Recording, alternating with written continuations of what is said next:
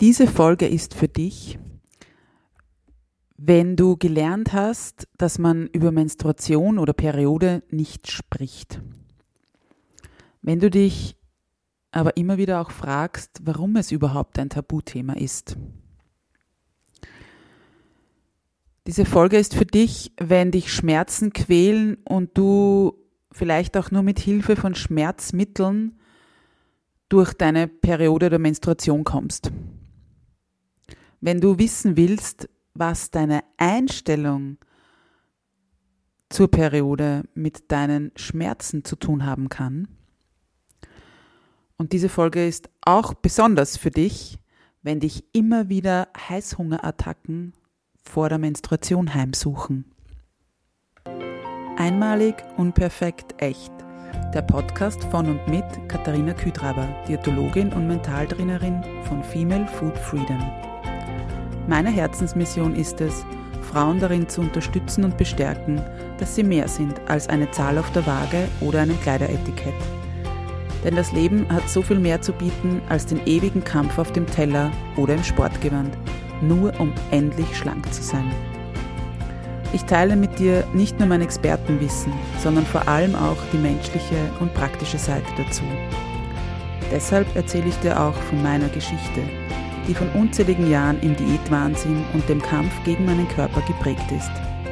Dieser Podcast unterstützt dich auf deinem Weg zu einer genussvollen Beziehung zum Essen und einem entspannten Körpergefühl. Lass uns deine Einzigartigkeit und dein Frausein feiern, denn du bist großartig, so wie du bist. Einmalig, unperfekt, echt. Hallo und herzlich willkommen zu einer neuen Folge von Einmalig, unperfekt, echt. Ich freue mich wie immer. Es klingt so abgedroschen, aber es ist tatsächlich so. Ich freue mich, dass du hier bist. Nun, heute widme ich mich einem Thema, da gibt schon mal eine Folge dazu, aber es ist mir ein großes Anliegen, dieses Thema nochmals anzusprechen. Und ja, es trifft sich ganz gut, denn diese Folge kommt am 28.05. heraus und das ist der Tag der der internationale Tag der Menstruation oder Weltmenstruationstag. Beziehungsweise eigentlich heißt es auch Menstrual Hygiene Day, also der Tag der Menstruationshygiene. Und ja, also ich möchte diese Folge genau diesem Thema widmen, weil es eben immer noch ein Tabuthema ist. Und ja, es war auch ganz lange ein Tabuthema für mich, über meine Menstruation, meinen Zyklus, meine Schmerzen zu sprechen. Warum ist genau der 28.05. der Weltmenstruationstag? Nun, diese Erklärung ist, glaube ich, ganz logisch. Der Zyklus einer Frau dauert im Durchschnitt 28 Tage. Und davon fallen durchschnittlich wiederum circa fünf Tage auf die Periode, Menstruation oder Blutung. Das heißt, der 28.05. ist demnach mehr oder weniger eine unter Anführungszeichen logische Folge, dass das der Weltmenstruationstag ist. Nun, beginnen wir mal mit ein paar Fakten rund um die Menstruation, beziehungsweise müssen wir da natürlich auch, oder muss ich da den Zyklus auch mit einschließen, weil das eine mit dem anderen einhergeht. Also grundsätzlich ist der weibliche Zyklus ähm, ja, ist ein in fruchtbaren Jahren gleichbleibender Rhythmus zwischen Menstruation und Eisprung. Ein gleichbleibender Rhythmus in dem Sinne, da es, also dass die, da dieser Zyklus rund 28, 29 Tage dauert, in einem Bilderbuchzyklus. Und individuell kann der Zyklus zwischen 23 bis 35 Tage dauern, wo man noch so von einem unter Anführungszeichen normalen Zyklus spricht oder normaler Zykluslänge. Hier ist ganz interessant, bei Teenagern oder halt ja, wenn wir beginnen, also unsere erste Menarche, diese erste Blutung zu haben, die Menarche genannt wird, das ist so zwischen 10. und 15., 17. Lebensjahr. Es ist immer ein bisschen unterschiedlich in den diversen Quellen, Literaturangaben und so weiter. Aber eben in, in jungen Jahren ist es so, dass die Zykluslänge zwischen 21 und 45 Tagen noch als, wieder unter Anführungszeichen, normal angesehen wird. Und was auch ganz spannend ist, das habe ich letztens wo aufgeschnappt oder gelesen, dass es bei, also damit wir regelmäßige und gesunde, ähm, also einen regelmäßigen gesunden Eisprung entwickeln, der ja notwendig ist, um dann überhaupt zu einer Menstruation zu führen. Ähm, damit, also, äh, und es dauert rund 10 bis 12 Jahre, bis wir überhaupt diesen, diese Regelmäßigkeit hinbekommen. Nun, ich weiß nicht, wie es dir geht, aber wenn du irgendwann mal hormonell verhütet hast, also die Antibabypille genommen hast oder vielleicht auch noch nimmst, dann überleg jetzt mal, wie lange du schon deine Periode hattest und wann du begonnen hast, diese zu nehmen. Genau damit der Zyklus regelmäßig wird. Und das soll jetzt nicht gegen die Antibabypille sein, also kein Pro und Contra, aber einfach einmal zu überlegen, es braucht 10 bis 12 Jahre, damit der Zyklus überhaupt regelmäßig wird. Und wir, ja, bekommen aber meistens nach ein, zwei, drei Jahren, wenn überhaupt schon, also oder nicht noch kürzer, die, ja, die irgendwie eine hormonelle Keule verschrieben. Ja, wozu dient ähm, der Zyklus mehr oder weniger? Der ist eben, also wie vorher schon gesagt, du bist dieser gleichbleibende ähm, Rhythmus und der dient dem Zwecke, ähm, dem Körper die Befruchtung einer Eizelle und deren Einnistung in die Gebärmutter zu ermöglichen, damit wir schwanger werden können. Nun, was ist dann die Menstruation an sich, wenn es um den Weltmenstruationstag geht?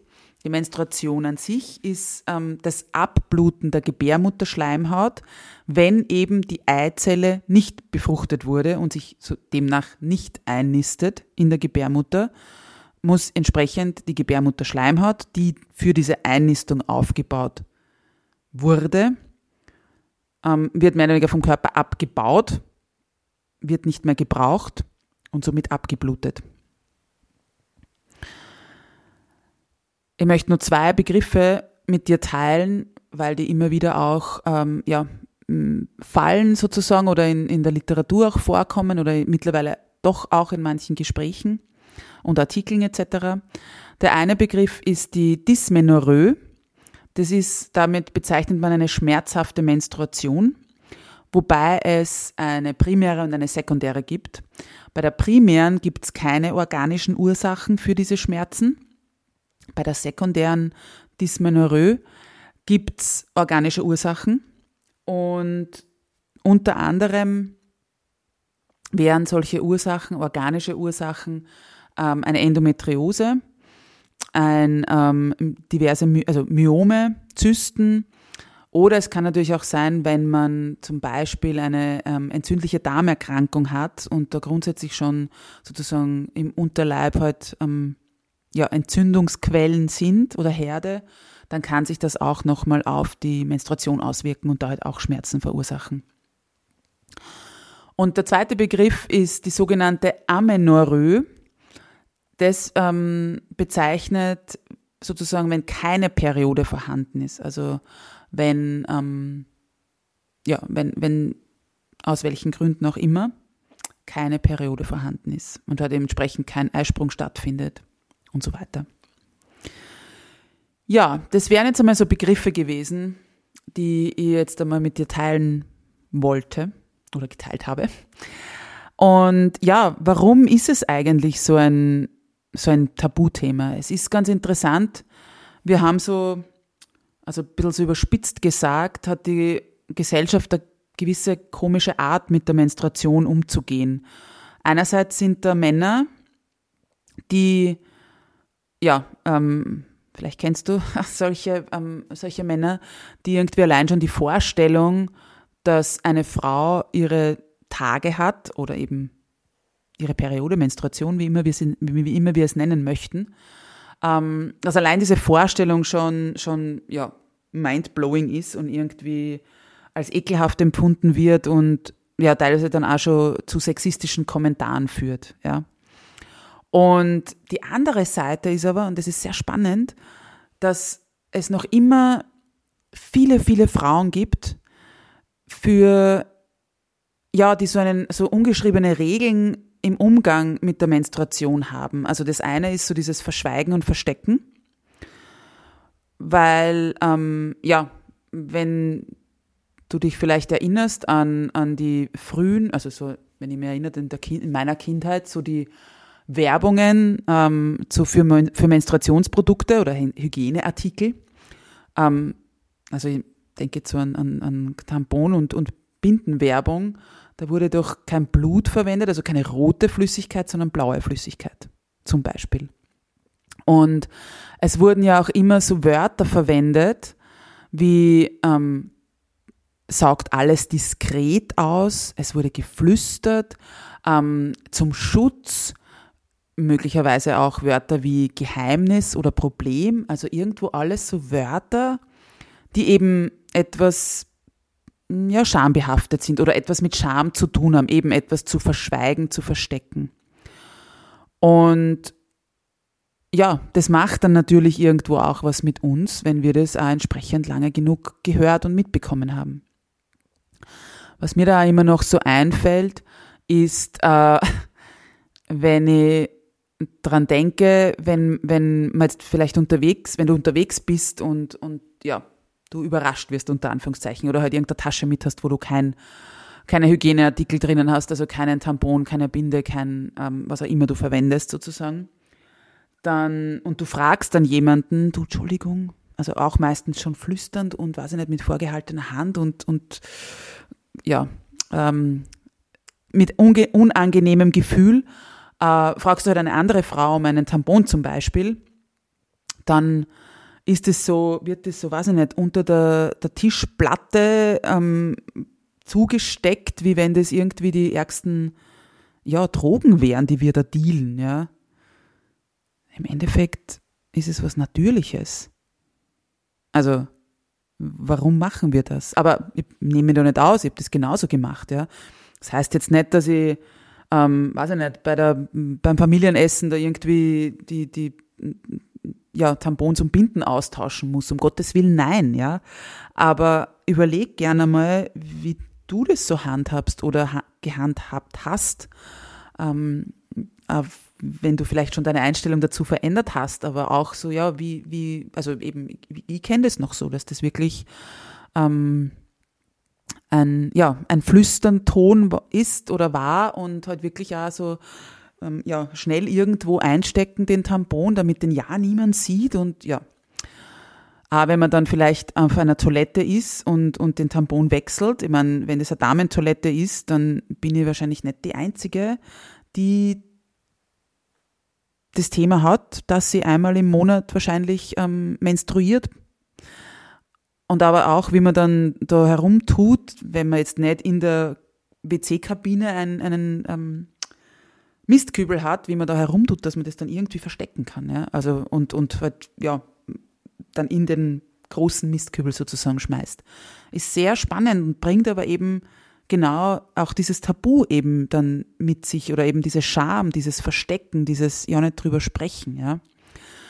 Und ja, und es ist ja so, es sollten ja nicht nur wir Frauen für, gegen dieses Tabu kämpfen sozusagen oder mit dieser Entab Enttabuisierung ähm, daran arbeiten, sondern es sollte ja grundsätzlich eigentlich die ganze Menschheit beitragen, also Männer und Frauen.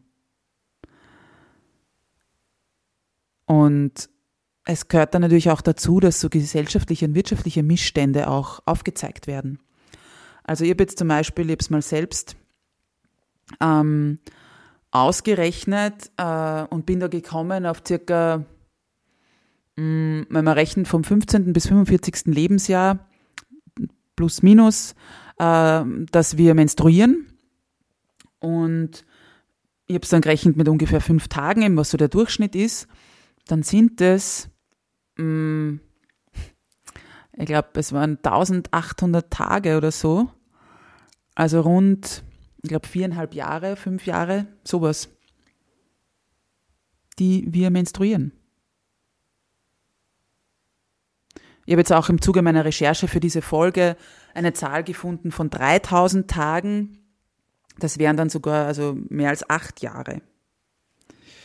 Also egal, es ist das eine und das andere viel, ja. Und sie das einfach zu überlegen. Also das als Tabuthema abzustempeln und ähm,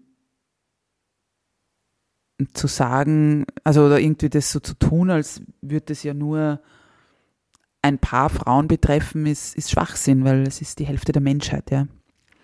Und was bei diesem ganzen Thema vielleicht auch nicht außer Acht gelassen werden sollte, ist auch, und das ist ein, ähm, eine Zahl, die habe ich von dem Portal, vor dem Aufklärungsportal Erdbeerwoche, also www.erdbeerwoche.at. Und da ist eben, sind diese 3000 Tage angeführt und aber auch, dass eine Frau mehr als circa 2000, also mehr als 2500 Euro im Laufe des Periodenlebens sozusagen für Tampons, Binden, Slipeinlagen und andere Menstruationsartikel ausgibt.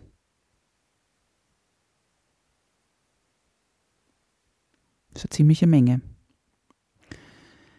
Dazu komme ich aber jetzt gleich dann auch noch, was den finanziellen Aspekt auch betrifft. Ein paar Fakten und, und zur Menstruation aus der ganzen Welt möchte ich dir jetzt dann auch gleich liefern. Und zuvor mm, ist es so, ich habe gerade vorher gesagt, es ähm, betrifft ja mehr oder weniger früher oder später die Hälfte der Menschheit. Also weltweit gibt es ca. 1,8 Milliarden menstruierende Frauen.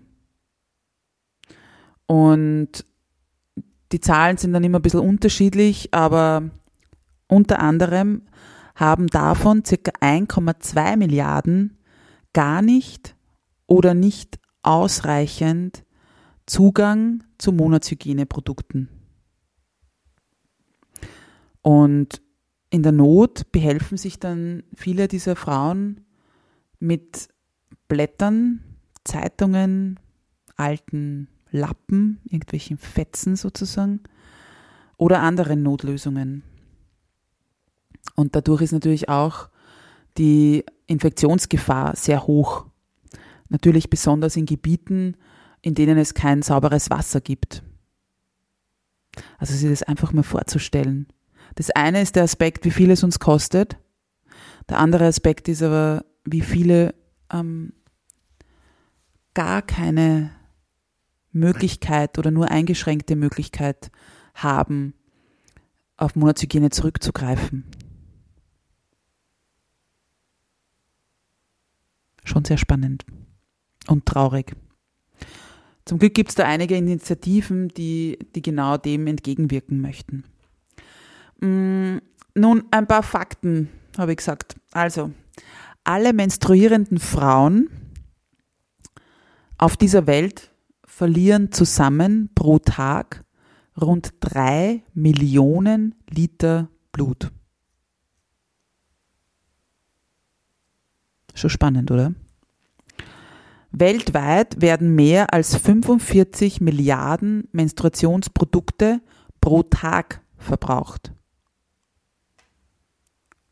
Und da jetzt nochmal mitzudenken, was ich gerade vorher erwähnt habe, dass es viele gibt, die gar keinen Zugang dazu haben.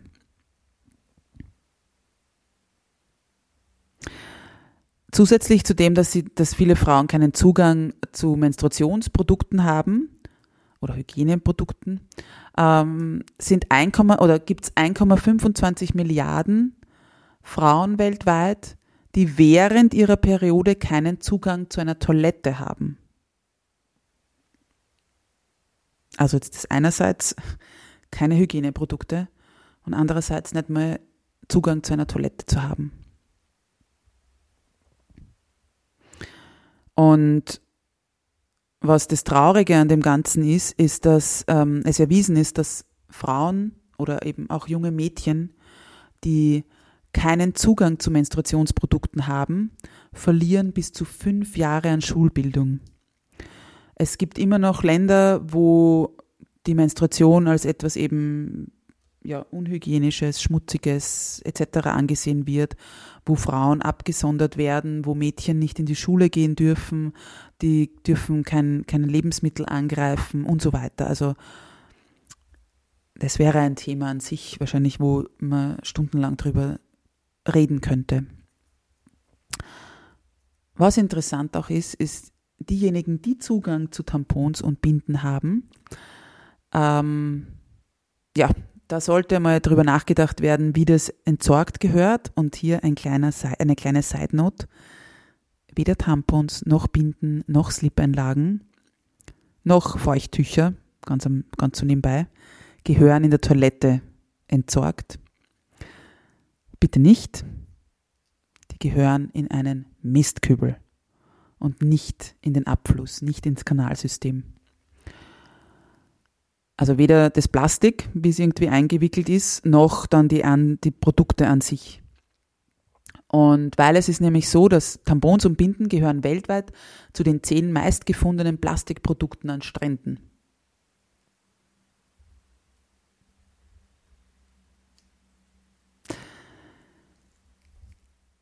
Ein weiterer Punkt, was so Fakten zum Thema Menstruation sind, der Urlaub während der Menstruation.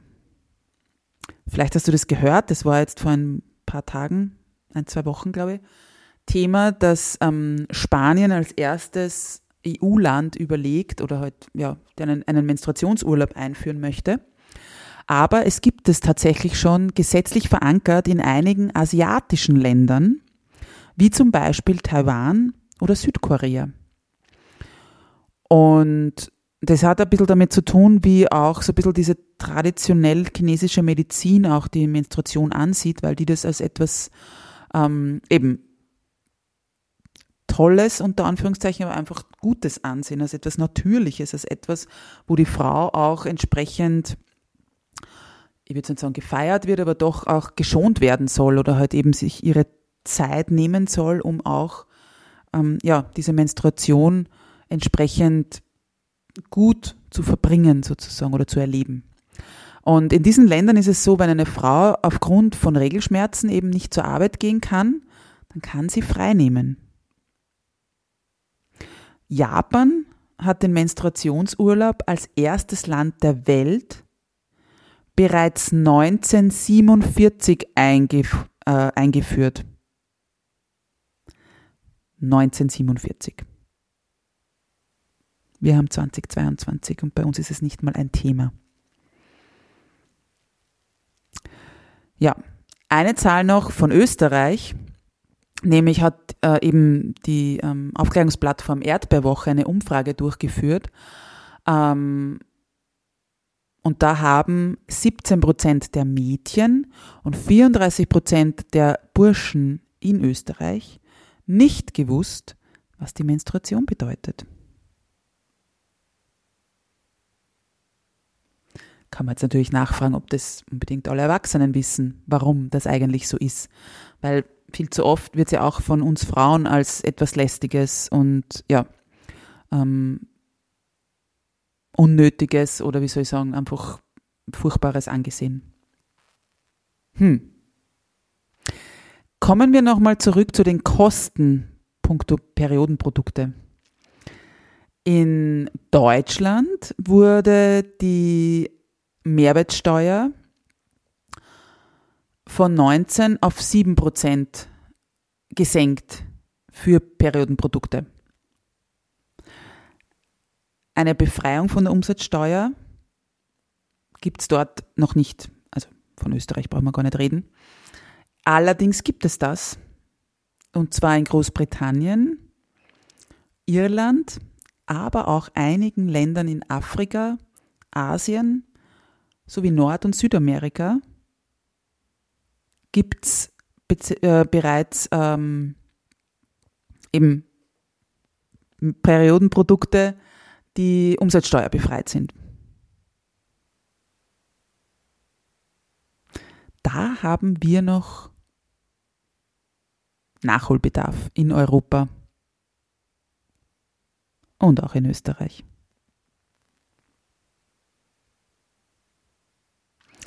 Und ich habe vorher schon davon gesprochen, eben was die Kosten angeht, also rund diese 2500 Euro. Das sind jetzt nur die, die Kosten für die Perioden, also für die Hygieneartikel. Hinzu kommt da ähm, rund, also auch von einer Erhebung, rund 672 Euro pro, es wird hier genannt, Periodenleben für Schmerzmittel. Betrifft natürlich nicht jede Frau, aber immerhin mehr als 10 Prozent aller Frauen haben während der Menstruation so starke Schmerzen, dass sie eben ja, entsprechend Schmerzmittel benötigen, um diese Schmerzen auszuhalten. Und natürlich auch, um ja, den Alltag noch zu bewältigen, also auch äh, ihren Alltag, ihren Berufsalltag oder eben auch den, den ja, generellen Lebensalltag dem nachgehen zu können. Und ich habe vor kurzem erst einen ähm, Tagesworkshop gehalten zum Thema Menstruation und Wechseljahre. Und da waren auch leider einige Damen dabei, die gesagt haben, ja, ohne Schmerzmittel würden sie das gar nicht aushalten. Also eben, sie nehmen teilweise auch schon prophylaktisch einfach Schmerzmittel und teilweise wirken die aber auch gar nicht mehr.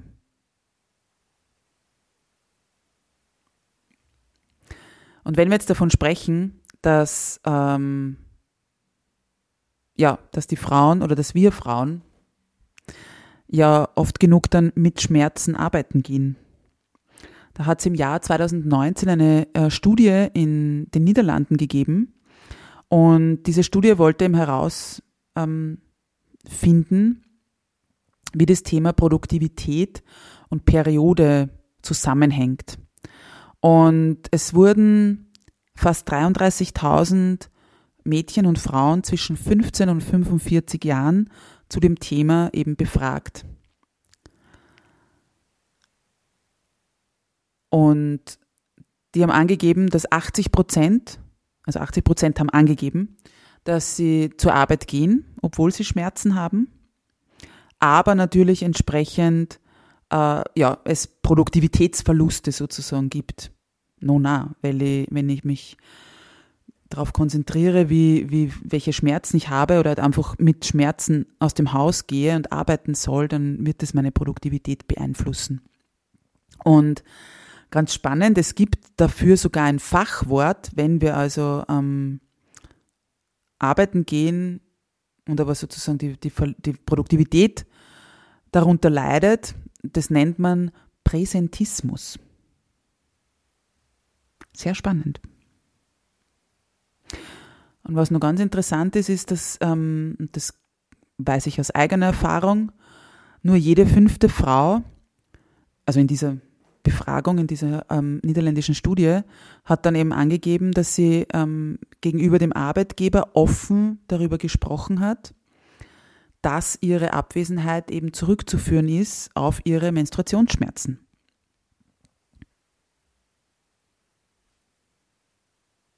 Nur jede fünfte Frau. Und ich hatte ja früher auch, ähm, ja, lange Zeit ein Thema damit, mit ähm, schmerzhaften Menstruationen. Und ich kann mir erinnern, wenn es mir nicht gut gegangen ist, dann habe ich das eher gesagt, ja, mir geht es mit dem Kreislauf nicht gut, ich habe Bauchschmerzen, ich habe Magenschmerzen, also Bauchschmerzen gar nicht so, aber eher Magenschmerzen. Und ja, also beim Arbeitgeber selten, dass ich das wirklich so offen angesprochen hätte. Und das, obwohl ich sogar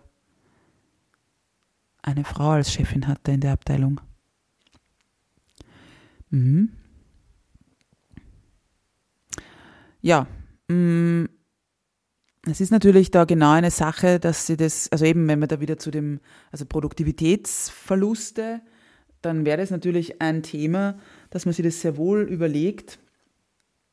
Ähm, also auch für die, für die Firmen, für die Arbeitgeber und Arbeitgeberinnen, ob eben so ein Menstruationsurlaub nicht ganz sinnvoll wäre, weil wenn sich die Frauen, also wenn sich, wenn wir uns in die Arbeit schleppen und dort aber nur, ja, ich sage jetzt mal, verminderte Leistungsfähigkeit an den Tag legen können, dann ist ja die Frage, wie, wie viel das auch dem Unternehmen bringt und ob es da nicht gescheiter wäre, man hat sozusagen diesen Menstruationsurlaub und könnte das da schon ein bisschen einplanen. Also in dem Sinn, dass ich einfach weiß, es fallen da, es kann sein, dass immer wieder Frauen ausfallen. Ja, und wenn wir schon von diesen Schmerzen sprechen, dann möchte ich das ähm, auch noch ansprechen, was helfen kann bei diesen Menstruationsschmerzen. Und davor aber noch kurz auf das Thema Heißhungerattacken rund um die Menstruation eingehen. Also viele kennen das, ich bekomme das immer wieder auch die Frage gestellt, warum werde eine liebe Bekannte hat das mal so nett gefragt, warum werde ich immer zum Mähdrescher kurz vor meinen, vor meinen Tagen? Und da ist es so, das ist etwas ganz Normales.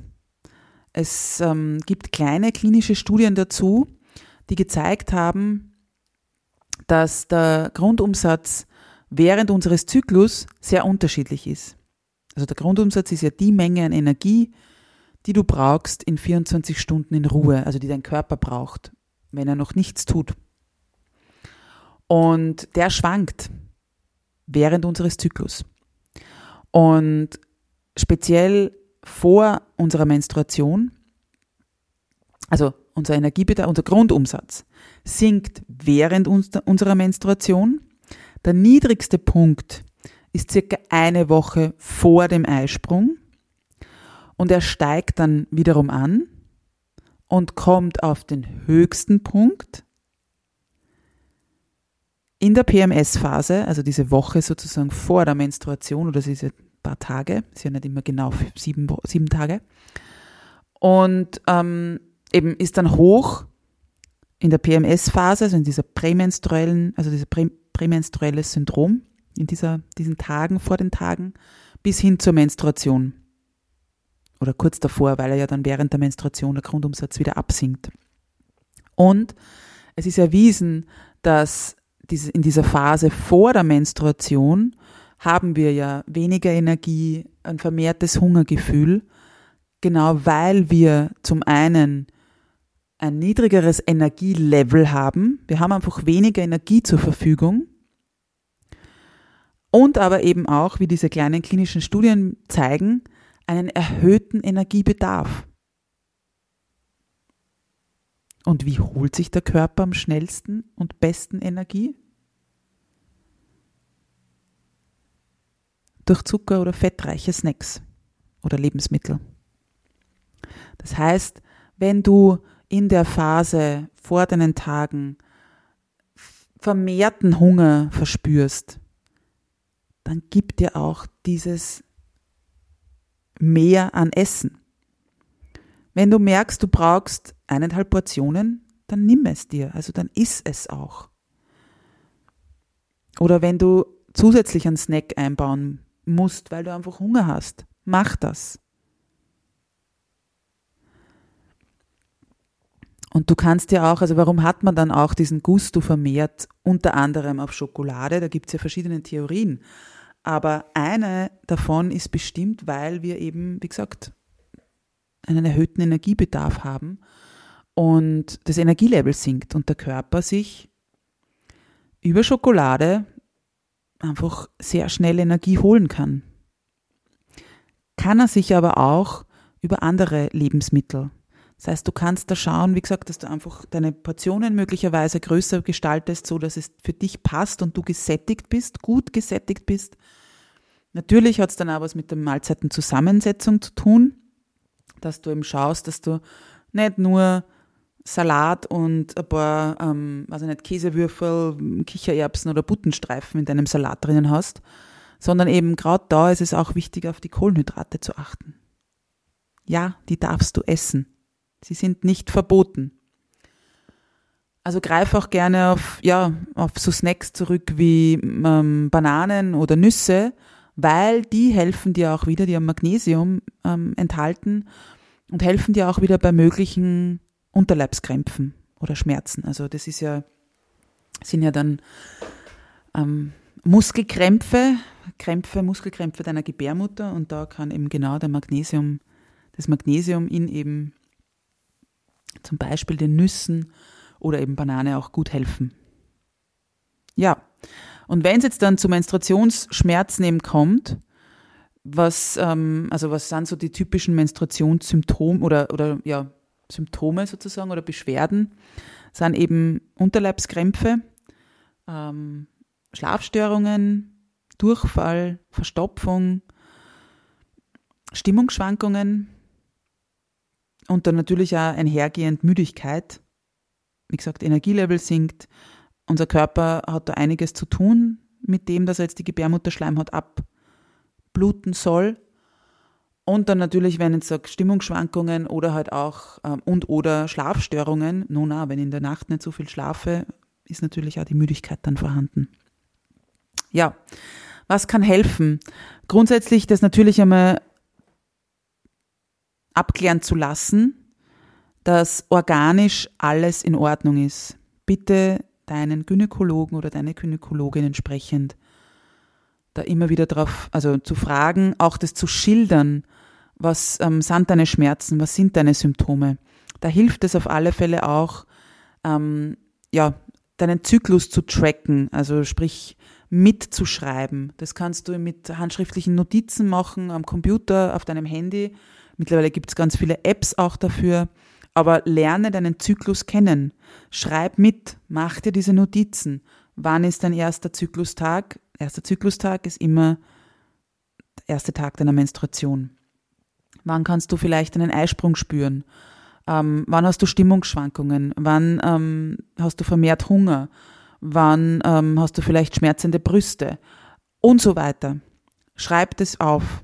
Führe da wirklich ein Buch und es muss nicht ein Tagebuch sein, wo du genaue Sätze reinschreibst, aber notiere das in Notizen mit. Und das bitte für mindestens drei Monate, damit du auch dann einen guten Überblick bekommst und dich da auch kennenlernen kannst. Nur einen Monat mitzuschreiben ist nett, aber bringt dir nicht diese Erfahrung dann oder diesen Überblick eben. Ja, wenn du dann eben, wenn das abgeklärt ist, kann immer wieder auch, ähm, können andere, wie soll ich sagen, also ja, du kannst dich mit der Ernährung unterstützen, aber auch ähm, dazu wird es eine eigene Folge geben, aber auch zum Beispiel ähm, mit, mittels Physiotherapie. Und zwar gibt es da die sogenannte viszerale Therapie. Und da kann ich dir nur empfehlen, such dir eine Physiotherapeutin oder einen Physiotherapeuten, der eben viszerale Therapie anbietet oder eben auch praktiziert. Und wenn du da auf der Suche bist, kann ich dir auch die ähm, Website von der österreichischen, also von der Beckenbodengesellschaft Österreichs empfehlen, von der BGÖ. Ähm, ich gebe das alles in die Shownotes, möchte es aber hier auch erwähnen, und zwar ist es www.beckenboden-gesellschaft.at. Dort kannst du dann auch ähm, Physiotherapeuten finden in deiner Nähe und kannst da bezüglich viszeraler Therapie anfragen. Ich bin ein riesengroßer Fan davon. Ich kann nicht sagen, wie sehr mir das geholfen hat. Und ja, habe das selber nicht gekannt und dadurch möchte das unbedingt sozusagen in die Welt tragen. Hörst du aber auch, es gibt dazu eine eigene Folge, und zwar die Folge 12. Eine schmerzhafte Menstruation ist nicht normal. Und dort erzähle ich dir unter anderem auch meine Geschichte, beziehungsweise eben auch so, was mir geholfen hat. Um meine ähm, Menstruationsschmerzen loszuwerden. Ja, wenn wir vom Zyklus-Tracken sprechen, äh, dann möchte ich dir auch natürlich grundsätzlich ans Herz legen, deinen Zyklus kennenzulernen, dir Zykluswissen anzueignen, was läuft da überhaupt ab, welche, ja, welche Hormone sind da beteiligt, welche, ähm, wann ist was hoch, also du wirst wahrscheinlich Östrogen und Progesteron schon kennen, aber eben in welcher Zyklusphase ist, ist was, was tut sich da in deinem Körper, was, wie, wie wirkt sich das auch auf deine, auf deine Stimmung, auf deine Energielevel aus? Und da kann ich dir den Online-Kurs von der Anna Nussbaumer empfehlen. Den Link dazu gebe ich dir auch in die Shownotes. Der ist auf jeden Fall jeden Euro wert. Ja, und dann noch ein kurzes ähm, Statement zu Hygieneprodukten, Menstruationsprodukten. Ich habe es jetzt ein paar Mal schon angesprochen und habe aber hauptsächlich von so, also von Tampons und Binden gesprochen. Aber es gibt ja mittlerweile ähm, ja, ganz, ganz viele ähm, Produkte. Es gibt so Menstruationsschwämme, es gibt die Menstruationstassen und seit einigen Jahren ja auch Menstruationsunterwäsche, also wo mehr oder weniger in die ähm, in das Höschen, in die Hose schon ein ähm, eine eine ja sozusagen wie eine Binde eingenäht ist ähm, oder halt ein Pad sozusagen drinnen ist, ein, eine Membran etc. Ähm, die eben dann das Menstruationsblut aufsaugt und aber eben ähm, es hat nicht das Gefühl, also es ist nicht das Gefühl da, dass man irgendwie eine Windelhose trägt, was manchmal die Frage ist. Es ist auch nicht so, dass sie, also das saugt die, das Blut auf und es ist aber dann nicht so, dass man das Gefühl hat, man hat jetzt ähm, irgendwie diese, diese Feuchtigkeit oder Nässe irgendwie zwischen den Beinen. Und ja, bitte teste dich da durch, schau, was für dich sich gut anfühlt. Ähm, bei Menstruationstassen kann ich nur sagen, ähm, das braucht ein bisschen, bis du da vielleicht den Dreh raus hast, wie das genau funktioniert ähm, mit, mit dem, ja, dass das gut sitzt mit dem Einführen etc. Gibt es aber mittlerweile auch ganz tolle ähm, Informationen dazu. Ähm, wie gesagt, Erdbeerwoche kann ich da ganz, ähm, kann ich dir gerne ans Herz legen. Ähm, genau, also bei einer Menstruationstasse, wie gesagt, das braucht ein bisschen. Menstruationsunterwäsche gibt es mittlerweile auch ganz, ganz viele Anbieter. Was da wieder ganz interessant ist, ähm, oder so, ja, ähm, es gibt ein sehr großes, meiner Meinung nach sehr großes Unternehmen in Deutsch, also sehr bekanntes Unternehmen, groß ist, ist vielleicht relativ. Und zwar ist es ähm, Oya. Ähm, und die waren, das sind zwei Frauen aus Berlin und die haben eben, glaube ich, vor drei oder mittlerweile vier Jahren sind die in, ähm, zur Höhle des Löwen gegangen, also das deutsche Pendant zu zwei Minuten, zwei Millionen in Österreich und haben dort ihre Idee der Menstruationsunterwäsche vorgestellt. Und sie haben damals kein Investment bekommen oder eben keinen Investor oder Investoren, Investorinnen gefunden, weil die, ich glaube, es waren sogar hauptsächlich Herren, die dort gesessen sind, meinten, es gebe keinen Markt dafür. Ich möchte nur mal an, das, äh, an den Beginn der Folge erinnern. Die Hälfte der Menschheit menstruiert früher oder später. Aber die Herren erzählen uns, es gibt keinen Markt für Menstruationsprodukte. Wollen wir jetzt noch diese Diskussion beginnen, ob das etwas mit dem ähm, ja sozusagen männlich, männlichen Patriarchat zu tun hat, dass uns viele oftmals Männer das einreden, dass wir da mit Scham und Schuld irgendwie behaftet sein müssten. Ich glaube, das wäre eine Diskussion, die ebenso lange dauern würde.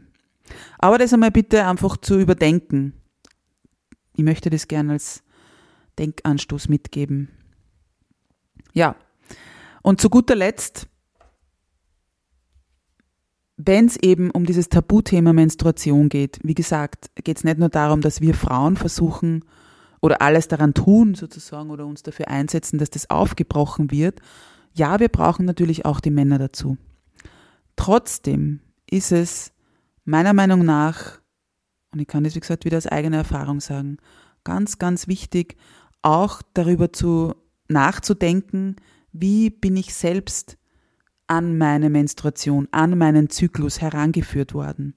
Wie bin ich da darüber, in, also darüber informiert worden? Es ist so eine Sache, dass ähm, dass es Erhebungen gibt, die festgestellt haben, wenn Frauen oder eben junge Mädchen mehr oder weniger mit, ich würde nicht sagen Motivation, aber einfach mit, mit Freude oder mit, mit einem positiven Gefühl und einer positiven Einstellung herangeführt werden an ihre Menarche, also an ihre erste Blutung, ist das Bild, eine Frau zu sein, positiver auch geprägt.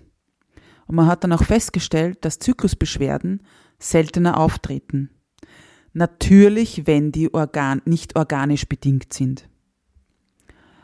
Also hier auch nochmal so ein bisschen die Einladung, dir mal Gedanken zu machen, wie du selbst an das Thema herangeführt wurdest. Wie denkst du selbst über deine Menstruation? Ist es was Lästiges, was Nerviges, was Anstrengendes? Und ja, ich kann es natürlich mehr als verstehen, wenn du monatlich unter Schmerzen leidest, dass es anstrengend ist. Da aber nochmal der Input. Eine schmerzhafte Menstruation ist nicht normal. Da muss etwas getan werden. Und dann eben zu überlegen, welche Vorbildwirkung nicht nur jetzt Mütter haben, sondern natürlich auch weibliche Verwandte. Welche oder halt das weibliche Umfeld. Ich habe natürlich auch eine Vorbildwirkung auf eine junge Kollegin, die jetzt sozusagen nicht ähm, ja, mit mir verwandt ist. Ja. Also auch das hat große Auswirkungen auf die Wahrnehmung des eigenen Zyklus, auf die Wahrnehmung unserer Menstruation. Und nein, es muss niemand herumposaunen, dass er gerade die Menstruation hat oder wo er in seinem Zyklus steht. Trotzdem darf man einen oder darfst du einen offenen, einen ja entspannteren Zugang dazu bekommen. Und ja, natürlich darfst du das auch teilen mit den Leuten, wo es dir angenehm ist. Also wie gesagt, ich sage ja nicht, man muss jetzt durch die Straßen laufen und sagen, ich menstruiere gerade. Wäre auch immer spannend. Aber ähm, einfach such dir Menschen, mit denen du die austauschen kannst. Ich kann dir nur sagen, genau in diesem Workshop, den ich vor kurzem gehalten habe und auch in anderen eben Vorträgen, Webinaren etc., die ich zu dem Thema halte und auch in meinen Beratungen, was dann immer wieder als so als Rückmeldung kommt, ist, ich bin ja nicht allein. Mit den Schmerzen, mit den Stimmungsschwankungen, mit der Herausforderung, das alles irgendwie zu, ja, unter einen Hut zu bekommen und so weiter. Also, fang gern bei dir selbst damit an, dieses Tabuthema Menstruation und aufzubrechen. Nimm gerne diesen Weltmenstruationstag, der Anlass für diese Folge ist, ähm, auch zum Anlass, dich eben mit diesen Fragen zu beschäftigen. Und vielleicht, ja, beginnst du auch eben etwas gegen deine Schmerzen zu tun, aber auch mehr darüber, offener darüber zu sprechen und dich auch damit vielleicht auseinanderzusetzen, wenn du Mutter bist, wie du deine Tochter, aber vielleicht auch deinen Sohn da in dieses Thema auch mit einbeziehen kannst.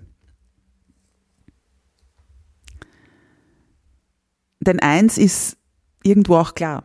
Wir haben ja unseren Zyklus eben damit, sprich Eizelle, Eis, also Eisprung, Eizelle und so weiter. Also und dass die befruchtet wird, damit sie sich einnisten kann, damit neues Leben entstehen kann. Und somit betrifft es uns einfach alle, weil hätten wir den weiblichen Zyklus nicht,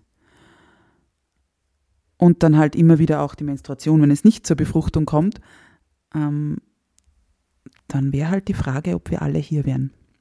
Das ist jetzt sehr philosophisch, aber trotzdem. Also dadurch, Menstruation, der weibliche Zyklus geht uns alle was an. Und ja, sehen als etwas Positives, als etwas Tolles, als etwas Wunderbares, weil das ist auch gleich der Über, die Überleitung dazu, eben wie wunderbar wir Frauen sind, wie wundervoll, was für wundervolle Wesen wir sind und das ist, wie gesagt, die Überleitung dazu, dass ich dich wie immer daran erinnern möchte. Du bist großartig, du bist wundervoll, du bist einzigartig. Oder auch einmalig, unperfekt, echt. Alles, alles Liebe und bis bald, deine Katharina.